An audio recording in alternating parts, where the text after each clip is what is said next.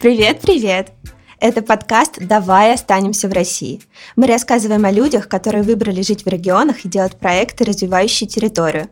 За микрофоном Лиза Чернецкая, а каждую неделю мы приглашаем гостя, который на своем примере объясняет, почему вне Москвы может быть круто и каково это – запускать социокультурные проекты. Со мной сегодня фотограф и travel-блогер, основатель проекта Russian Explorers Александр Мазуров. Саша, привет! Привет! Я знаю, что ты жил в Москве, Угу вся основная твоя работа, она связана с путешествиями по регионам. Да. Живешь ты в Санкт-Петербурге. Теперь да. Что не так с Москвой и почему регионы круче, чем Москва? Москва просто город, не подходящий мне для жизни. Это в чем? Я жил сначала в Королеве, потом в Москве, и вроде, ну, все нормально. Но просто в один момент я осознал, что моя работа, она не завязана на Москве. А кроме как работать, в Москве больше делать нечего. Мне этот город не нравится совершенно. Ну, то есть мне не нравится там атмосфера, мне не нравится и ритм Москвы. Э, а я все время любил ну, Санкт-Петербург. Мне казалось, что это город реально, ну, то есть не для работы, а для кайфа. И я подумал, блин, я же могу здесь жить и кайфовать. Живешь и кайфуешь? Да, я очень рад приезду. Я уже, получается, почти два года здесь живу. Что лучше в Санкт-Петербурге для тебя? В целом, вот так скажу, атмосфера, атмосфера того, как люди тоже думают. Здесь все попроще, поспокойнее. А, и это именно как бы для меня тут есть просто как бы, ну, как мне кажется, каждый, исходя из склада своего характера, да, выбирает себе тот или иной город. И вот с Москвой такая ситуация, что это действительно город, который собирает и аккумулирует максимальное количество энергичных людей в России – то есть, что, в принципе, понятно, потому что, ну, грубо говоря, Москва держит деньги всей страны, соответственно, туда как бы и стекаются люди, которые хотят заработать, которые хотят что-то делать, которые как бы, у которых есть жажда прямо. Это хорошо, но для творческих людей так не работает. Ну, в моем, по крайней мере, понимании, да, то есть для творческого человека он должен быть более расслаблен для того, чтобы у него эффективнее получалось. И я, сидя в Москве, несмотря на то, что как бы я работаю много очень, да, и работал много – я сидел целом дома, э, ну, то есть, как бы все представляют travel, ну, работу travel-фотографа, типа ты все время где-то в пути что-то делаешь. На самом деле нет. То есть, часть времени ты, конечно, находишься в путешествии, все остальное время ты сидишь дома, обрабатываешь, там, общаешься, то есть, заключаешь там договора. Ну, такая рутинная работа, она присутствует, и ее не так мало, как может показаться. Вот, и я сидел дома, и мне казалось, что я как бы из-за того, что я не все время в движении нахожусь, а все остальные вокруг наоборот, все, то есть все мои друзья, там, коллеги, все типа на работах сидят, целыми днями работают, а я дома сижу, там, фотографии ковыряю свои. Именно меня реально давила эта атмосфера, что все пытаются очень бежать, а мне казалось, что я не бегу. Ну, я решил попробовать сменить город, потому что мне казалось, что здесь как раз будет здесь поспокойней.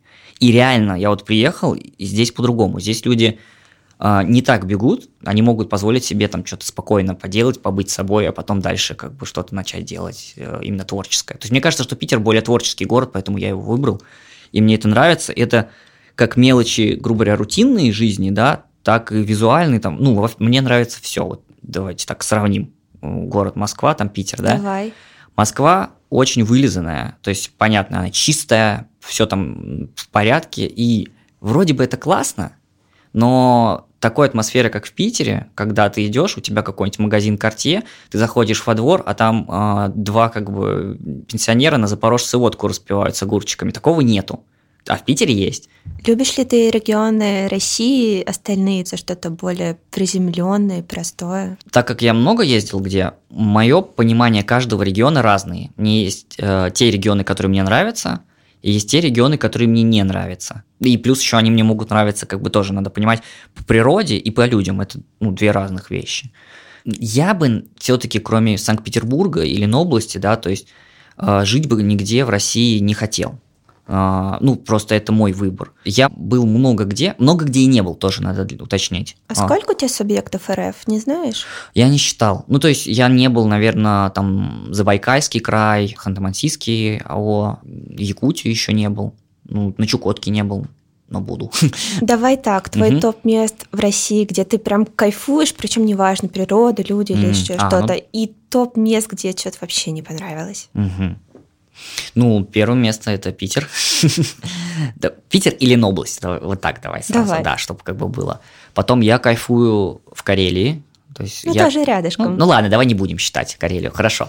Я кайфую Кольский полуостров, тогда подальше. Вот. а, Я бы не стал там жить из-за погодных условий, ну, то есть из-за полярной ночи, как бы, да, то есть, но в целом там очень красиво, мне очень нравится. А, Я очень кайфую от а, Камчатки. Нет, ну, ладно, да, давай оставим. Оставляем Камчаточку. Да, оставляем. А, из-за природы потрясающей.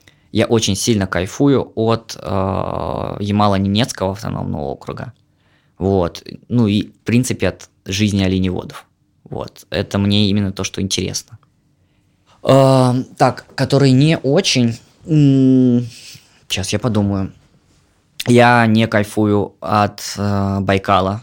Я терпеть не могу Байкал. Потому что он слишком туристический стал. Я даже не понимаю этого места, почему так туда люди хотят попасть и посмотреть, потому что, ну, вот этот лед, типа треснувший, да, это не какая-то особенность одного э, озера в мире, это как бы особенность любого большого зимнего озера. Я смотрю в плане фотографий, и мне вообще нечего там снимать. Я не понимаю вот этого прикола. Одинаковые э, мысы, да, которые уже сто раз отснятые, да, там с э, этим льдом. Все, хорошо, ты за день это снял. Дальше что там делать, я не знаю. Ну, пещеру снял еще. Ну, мне прям по атмосфере там совсем не заходит. Там нормально.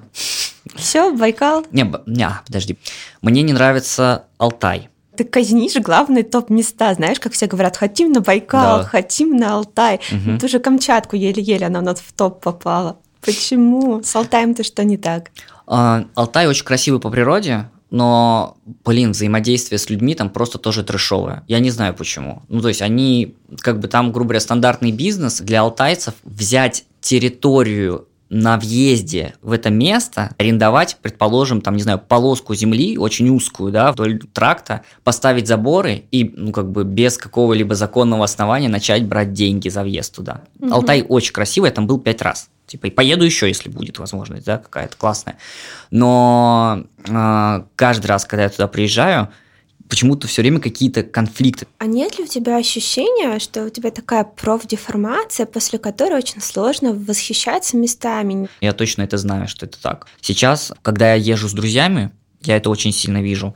Они там восклицают, говорят, потрясающе, очень круто. Я все время такой, нет, нет, нет, нет, нет, нет, нет. Я просто про себя отмечаю, что это недостаточно. Здесь, не знаю, неправильный внизу фон, здесь неправильное освещение, там солнечный свет, это как бы я, ну, там, чуть ли не вижу, что здесь там не так красиво. То есть я понимаю, что нужно именно там конкретно в определенный момент сюда вернуться. Ну, то есть у меня полная в этом плане продеформация. Мало того, то есть как бы это то, вот, этот, эта иллюзия как раз-таки того, как бы как люди думают, строятся, ну, то есть как люди представляют себе. Они меряют работу трейл-фотографа по собственным путешествиям. Что такое собственное путешествие человека? Он как бы живет, ну, раз в, там, в три месяца, раз в полгода он едет в отпуск, где он не работает, где он абсолютно, ну, как бы открывается окружающему миру, он для него новый, все в новинку, и он это все впитывает, и он отдыхает, как бы, и наполняется. А, Что такое как бы работа? Работа – это рутинная деятельность из, изо дня в день. И, грубо говоря, когда человек приходит в офис, да, ему там не нравится, да, а, ну или там нравится, ну, то есть как бы я прихожу таким же образом на локацию, я прихожу туда работать, я прихожу туда не спать там сутки, чтобы как бы и а, это совсем другое, и ты уже перестаешь воспринимать вообще это место как типа что-то офигенное. То есть я люблю свою работу очень сильно, но ощущения не такие, как когда ты находишься в отпуске. Это совершенно разные вещи. Ты считаешь, что у тебя работа мечты? Я считаю, что у меня та работа, которую э, я сам выбрал и в которую, ну, в которую сторону шел. Работа мечты – это та, как раз, которую ты выбираешь и чувствуешь, что это твое. Ну, то есть, это однозначно не то, что нужно всем. То есть, э, еще раз говорю, есть такой момент, что люди не понимают, из чего строится эта работа. Бывают такие моменты, когда ты через пять дней не чувствуешь почти ничего, ты встаешь там несколько дней подряд, в 4 утра, например, да, то есть тебе нужно снять, у тебя есть определенное давление, у тебя есть определенные обязательства перед клиентами. Это работа со своими плюсами и минусами. Расскажи историю, как ты ушел с работы и стал блогером. Э, В общем, мне сейчас 30 лет, я начал снимать в 15. И вот уже через год я точно знал, что я хочу быть только фотографом. Но а, ты несмотря вот как бы на то, что я вроде сделал этот выбор, и, ну, этот выбор там сейчас, да, я его придерживаюсь, путь был не такой гладкий, были постоянные провалы. На первом курсе я был уже репортажным фотографом. Когда вот эту команду расформировали, я думал, что я очень легко найду работу фотографа. В итоге я ее не нашел. И то есть я как бы... А, а потом я еще и понял, что творчество, которым вот я хочу типа двигать, да, и работа это разные вещи. И я подумал, ну его нафиг, я буду двигаться именно уже в сторону стандартной работы, а снимать буду только для себя. Я вот как раз тогда пошел в вышку работать, то есть работал, и я не думал о том, что дальше я буду именно фотографом.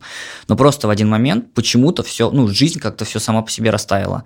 И нужно было что-то делать, я, соответственно, начал снимать. То есть плюс а, у меня, ну, мне просто тупо повезло, наверное, здесь. А, скажем так, вот как раз вот эти полгода, когда проходили, я ехал в отпуск, я выбирал именно северную природу, мне хотелось все-таки снимать. То есть, и потом полгода я выкладывал эти фотографии, и вот как-то это закрепилось, что значит travel фотограф. Сколько блогу лет? Уже получается 10. То есть именно если говорить про Инстаграм, то есть когда да. только завел. Как он у тебя развился вообще? Угу. Ну, 10 лет назад было другое. То есть 10 лет назад это не был блог, это было все как у всех. То есть там фильтры, вот эти вот э, рамочки, рамочки и так далее, да. Ну, потом просто, то есть как бы так творческое начало, да, то есть оно сильно, и вот хотелось все равно, вот был такой момент, на мобильный, мобильные фотографы все были, вот тоже я заморачивался.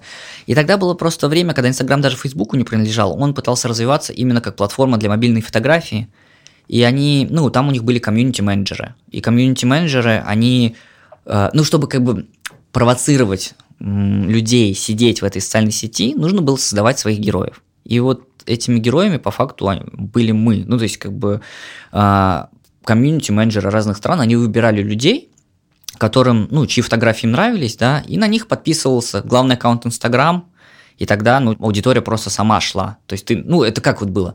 Ты заводишь Инстаграм, и тебе предлагают подписаться на кого-то. Вот там были мы, там я, не знаю, там еще какие-то фотографы. А, и вот так вот меня Инстаграм пару раз как бы подписывался, там через, не знаю, две недели он отписывается, но у тебя, ну, и так, ну я думаю, 1060 таким образом первых э, набралось. Ну, а потом там оно уже как снежный ком, то есть люди смотрят, что аудитория большая, ну, то есть, соответственно, как бы они думают, о, значит, ну, что-то интересное, то есть подписываются, потом я уже понимал, что надо развиваться, я уже вкладывался, там мы делали всякие конкурсы, там рекламу и так далее. Ну, то есть и постоянно, ну, как бы, постоянно-постоянно делал. Помнишь свой первый заказ, который пришел через Инстаграм? Точно не помню, что было, но я помню, я так удивился, когда предложили бесплатные кроссовки. Кроссовки? Типа, ну да, то есть ты такой думаешь, блин, ничего себе. А первая поездка куда была? Именно платно, ну именно вот без ну, как, как фототур, я не знаю, как фототур, тебя позвали да. фотографировать. Да, как в пресс-тур. По-моему, Швеция. По-моему, Швеция.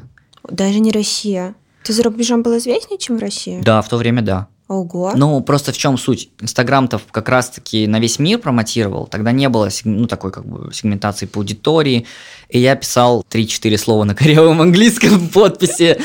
Я выбирал как раз Скандинавию, мне тогда было больше всего интересно, именно за свой счет в начале. И люди смотрели, да, то есть, и как бы, ну, вот, менеджер по туризму Швеции тогда сказал, ой, классно, типа, приезжай. Вот, и в принципе у меня так получилось, что сейчас я полностью сфокусирован на России. С 2020 года максимально возможно. Ну, а, понятно. только с 2020 Не, не, это я, до этого тоже, я имею в виду, что нас условия заставили. Да, да, да, да. Вот. Не, я имел в виду, что... А до этого э, я прям сильно больше в Скандинавии работал. Ну, то есть э, в России у меня, в принципе, почти работы, ну, был, ну, была, но мало. То есть ты такой не отечественный тревел-фотограф-то изначально? Да я вообще просто тревел, ну, мне, да, изначально, да. То есть я изначально, ну, вот, как сказать, а, может, как бы силу как же, ну вот возраст, у меня прям заморочка была, типа Скандинавия, короче. Э, люблю Скандинавию, хочу там как бы жить, работать, ну и плюс почему-то работа реально шла оттуда, в тот момент я прям, ну, как бы из России работы было мало. Я, наверное, могу рассказать, как произошел переход. Переход, да. Давай, как ты на Россию-то переключился? Эм, до пандемии, на всякий случай, чтобы это ты меня так представила там с 20 годом. Эм, ну, вот как раз, я думаю, лет 5-6 назад эм, я работал, в общем-то, на есть такой Европейский институт культурных маршрутов, значит, э, при комиссии по туризму европейской.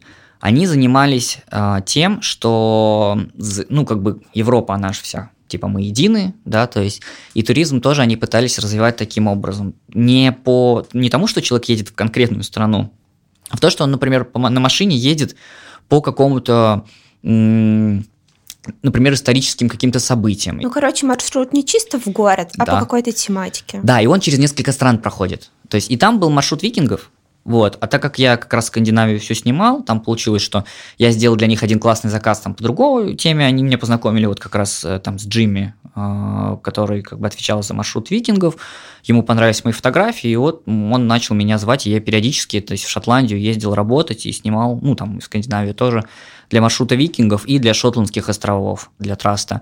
И там, в принципе, уже разговор даже был такой, что давай ну, думать о том, чтобы тебя перевозить сюда, потому что, э, ну, все классно, мы все довольны, я действительно очень много пахал, э, и я просто помню, что последний мой приезд, я чувствовал, что думаю, блин, вроде как бы все классно, но мне здесь некомфортно.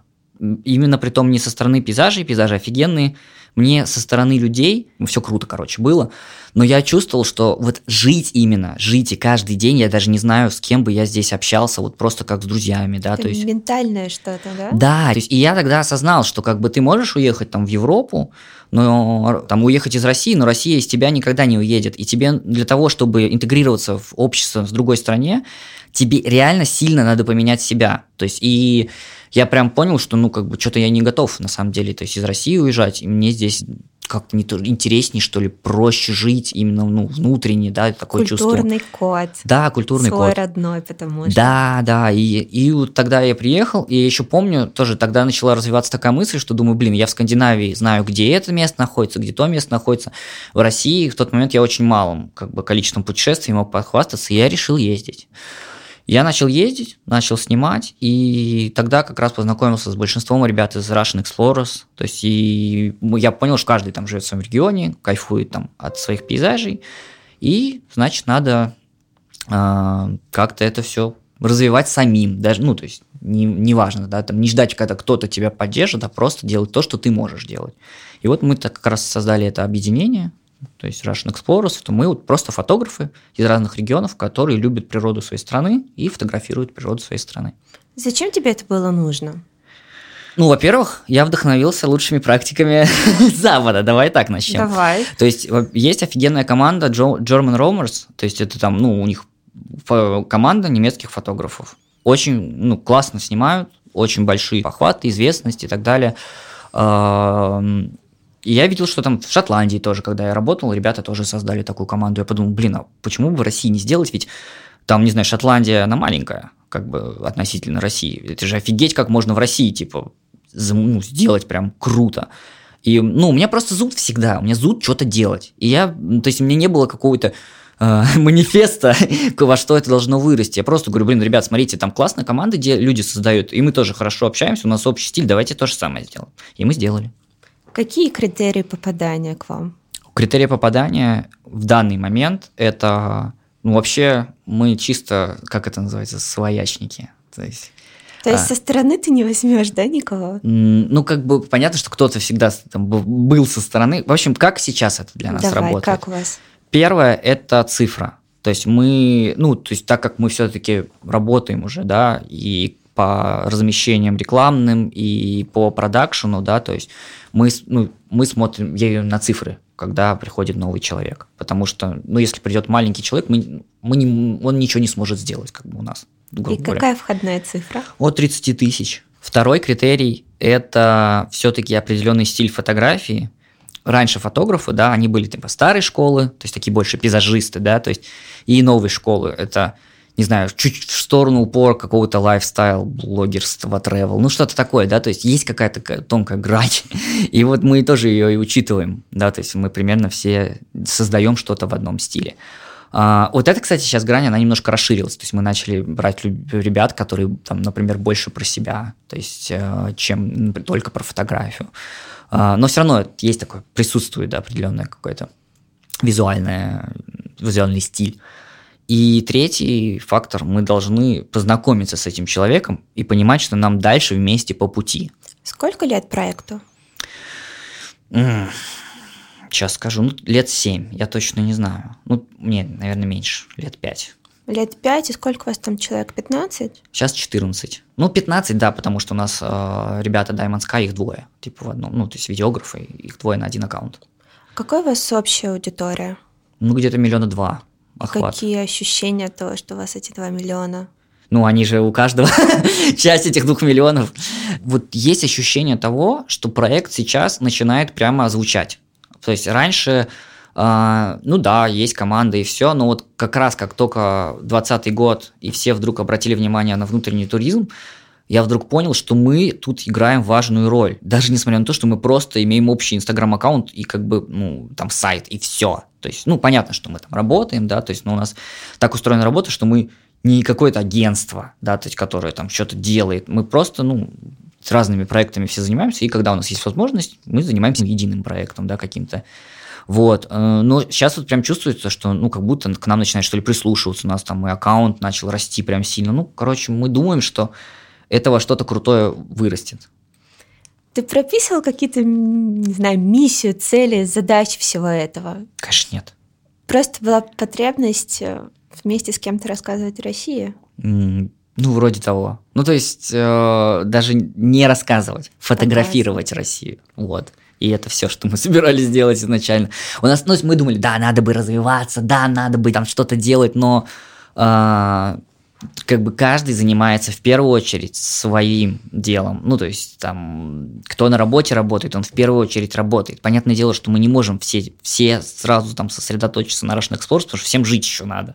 Вот, но мы просто, мы ждем, когда это все перерастет в какой-то такой более, ну, не знаю, какая-то появится идея, опыт, и все вместе сойдется, и мы сделаем что-то больше. Есть совместные проекты или весь Russian Explorers это просто фотографии разных фотографов? Не, ну, у нас есть совместные проекты, у нас есть коммерческие совместные проекты. А, буквально этим летом мы там для энергетиков делали XS там и общий ролик, и, ну, в общем, это был такой запуск по всем регионам России. Сейчас у нас э, запускается еще один проект с приложением, тоже на всю, ну, то есть, э, где первыми там участниками этого всего были именно команда Russian Explorers. Э, мы сейчас очень неспешно делаем книгу в Бомборе, типа в издательстве. Ну, то есть это дочерний, э, дочерняя структура Эксмо по туризму. То есть мы хотим, чтобы ну, у нас по всей России книжка наша лежала, так сказать, грела душу. Вот, ну и в целом мы там, ну, мы периодически там вместе и путешествуем, то есть и какие-то сейчас тоже проекты и на лето назначаем. То есть так что нет. Короче, живете. Живем, да. Ну, то есть у нас там все очень хаотично по каждому проекту. То есть иногда бывает такое, что ну приходят и говорят, нам нужно там типа три крупных. И мы втроем там, например, делаем, да. Бывает, говорят, нам нужны все, и мы едем все. То есть каждый раз все очень по-разному. Какое к вам отношение в travel среде Сложно сказать, потому что travel среда очень огромная. Наша аудитория это 25-34, ну, по крайней мере, так говорит статистика Инстаграм. Но я имею в виду, что думаю, что это, скорее всего, да, это вот самое большое попадание. А, и вот э, людям этого возраста мы известны, они смотрят, они читают, то есть они как бы на, на нас э, думают о том, куда поехать в России дальше. У тебя были очень разные проекты, угу. и не всегда это какие-то типичные места. Например, поехать на Ямал, да, или снимать оленеводов, или на Шпицберген погнать. Это коммерческая история или это в первую очередь какие-то твои внутренние интересы, это, запросы? Это только мои внутренние интересы. То есть это и то, и то место, это исключительно мои, мои инициативы. А как это вот реализуется? Ты По... просто захотел, поехал? Захотел, начал узнавать, купил билеты, договорился, поехал нет никакой коммерции, там, типа, дополнительной, ну, конечно, я так уточню, то есть понятно, что потом, когда ты уже как бы что-то там начинаешь делать, ты можешь там что-то где-то какое-то спонсорство там подключить, но бывает еще не подключаешь. Там с Ямалом это вообще просто мне в один момент, ну, мне просто надоело, что я только пейзажи снимаю, и мне хотелось э, начинать что-то рассказывать про людей, ну, что-то интересное. То есть, да, и как раз я начал смотреть в сторону того, что я узнал, что Россия-то у нас нет такого, ну, как вот представляешь себе Россию, когда ты ничего не знаешь?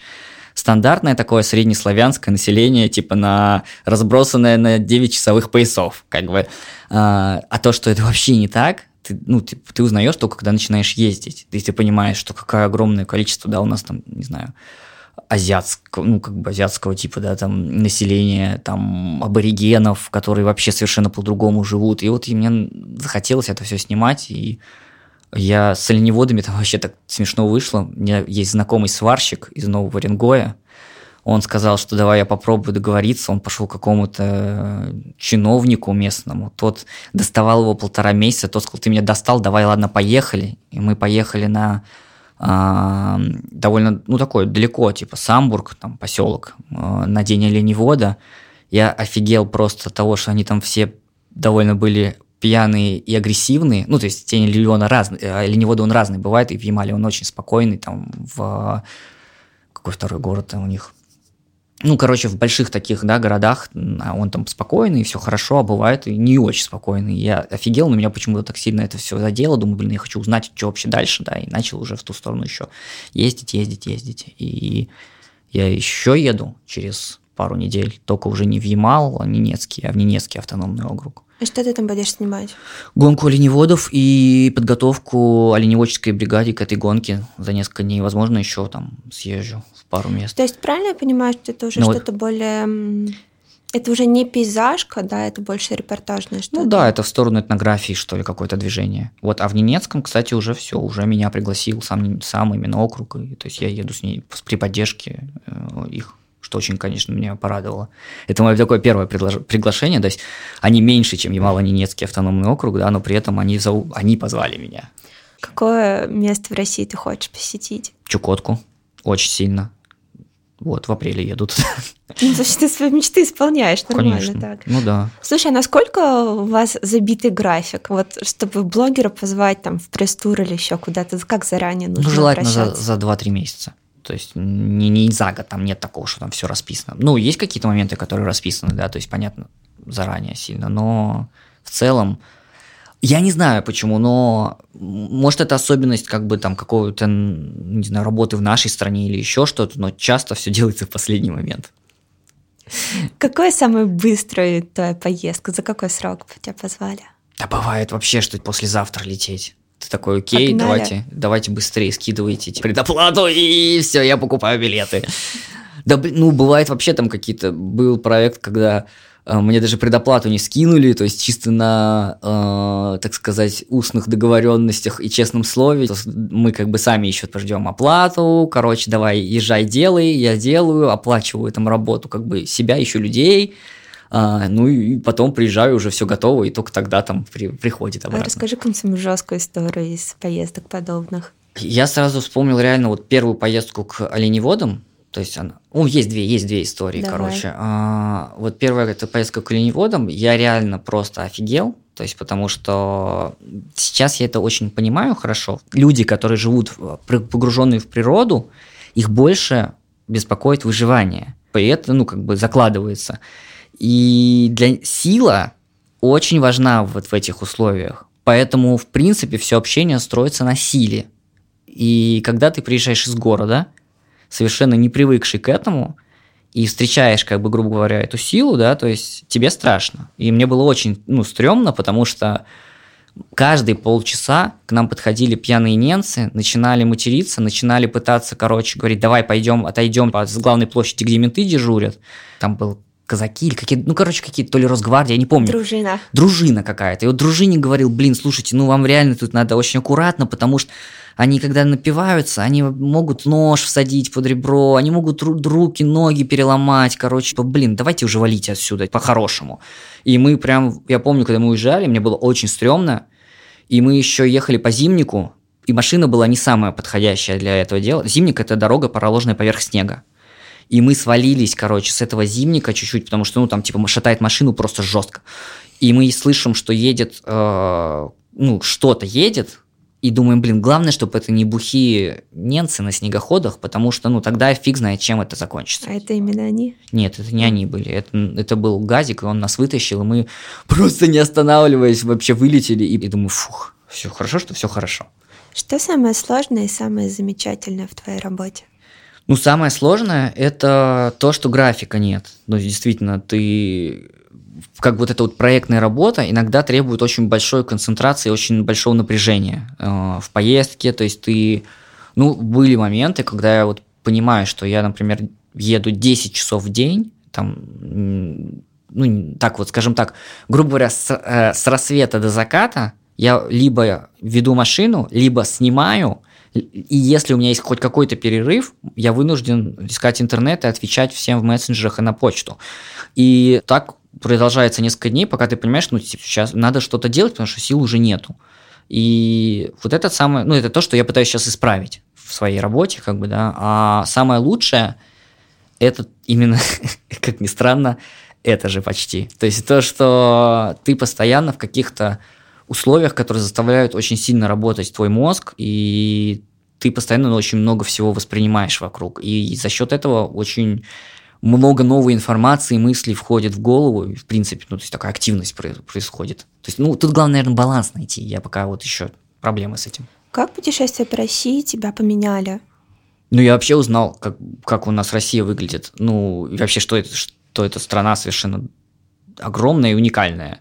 То есть э, Сейчас я просто, это ни, никому не, ну, как сказать, не претензия, но стандартно, когда ты живешь в большом городе, там, Москва, Питер, там, ну, в меньшей степени, там, Новосибирск, не знаю, Екатеринбург, э, ты вообще не представляешь, что находится за пределами города, ну, только в область ты там съездишь, и, ну, стандартно, вот у нас был такой момент, когда мы говорим, надо было срочно ехать на Камчатку, снимать, тоже вот срочный проект, нам нужно как бы эм, покрыть расходы на организацию этого всего. Говорит, они, мы, говорю, да мы думали вам типа деньги на каршеринг просто дать, на Камчатке. И ты такой, Каршеринг, каршеринг да, ну то есть, и ты понимаешь, это не значит, что люди глупые, это значит просто они не представляют, потому что они никогда с этим не сталкивались. И вот как раз, и я был ровно таким же, тоже не знал, что находится за пределами моего большого города. Просто когда начал ездить, начал знать. И то есть ты начинаешь как бы видеть ну, разное, ты видишь не только хорошее. Ты, короче, начинаешь понимать, что жизнь не, не черная и белая вообще. Это вот то, что, чему тебя учит как бы Россия. Есть ли в travel-фотографии какие-то негласные правила, как лучше не делать, и что тебя бесит? Не знаю, например, лучше не вставлять фейковое северное сияние на фотографии или что-то такое. Ну да, это однозначно есть, и это однозначно бесит. Прям реально, ну то есть ну, а, тут еще вопрос позиционирования, да, то есть себя. Когда есть люди, которые позиционируют себя как фотохудожники, они не бесят, потому что они честно заявляют, что они делают. Ну, то есть они по факту делают коллажирование, да. А, но если человек говорит, что он трейл-фотограф, и да, и вставляет как бы звездное небо, скачанное из, э, не знаю, хайрес какой-нибудь из э, поисковика, ты думаешь, ну, блин, как бы это, ну, это нечестно. Вот, все. Как обстоят дела с авторскими правами в travel-сфере в России? Отвратительно.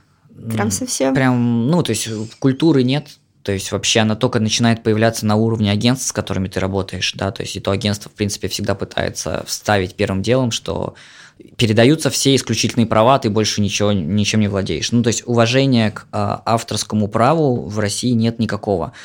Люди даже не понимают, за что, например, платить как чтобы использовать чужой снимок. Была какая-нибудь самая обидная ситуация, когда стырили снимок? Блин, есть такая вода, по-моему, петроглиф, есть две истории, да, то есть э, они просто ну, настолько офигели, что они Инстаграм свой оформили чужими фотографиями, ну, то есть моими в том числе, обработав их и не указав авторство. И это коммерческий проект, то есть это агентство сделало им, скорее всего. Я офигел просто. А, ну, блин, у нас вот, ну просто у нас все это этим пронизано. Лобковский берет твои фотографии и типа, без указания какого-либо авторства пишет свои вот эти вот ванильные цитаты. Ну, то есть, как бы, ну, это трэш. Что должно поменяться в России, чтобы наш туризм стал еще более классным? Я считаю, что наш туризм классный. Не, серьезно.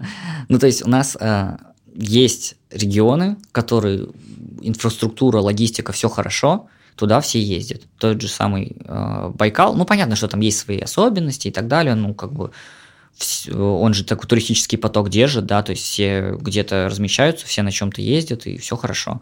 А, Кавказ, там Сочи, вообще ноль проблем. Короче, ты бы ничего не менял. Ну, да, Потому что, ну а что говорить о том, что вот у нас так все плохо, там, не знаю, где-нибудь на Камчатке или там на Чукотке, ну там по-другому невозможно. Это, я даже не знаю, там что должно мегаполис размером с Москву отгрохать, что ли, чтобы все хорошо стало с инфраструктурой. То есть тут есть и внешние обстоятельства, которые как бы никто на которые пока не повлияет. Поэтому я считаю, ну и плюс но у меня профдеформация. Мне кажется, что наша страна такая как бы недоступная, и это круто, когда ты то есть, едешь, ты чувствуешь, что ты, блин, ты не делаешь очередной снимок того же самого водопада, как в Исландии, которых просто тысячи одинаковых фотографий.